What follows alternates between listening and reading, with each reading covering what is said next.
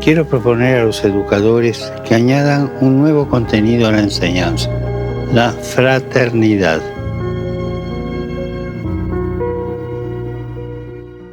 La educación es un acto de amor que ilumina el camino para que recuperemos el sentido de la fraternidad, para que no ignoremos a los más vulnerables.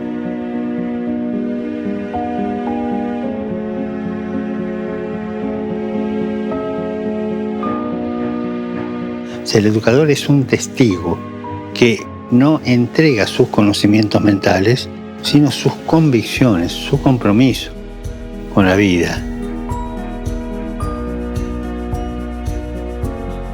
uno que sabe manejar bien los tres lenguajes, el de la cabeza, el del corazón y de las manos armonizado. Y de ahí la alegría de comunicar. Y ellos serán escuchados mucho más atentamente y serán creadores de comunidad. ¿Por qué? Porque están sembrando este testimonio. Oremos para que los educadores sean testigos creíbles, enseñando la fraternidad en lugar de la confrontación y ayudando especialmente a los jóvenes más vulnerables.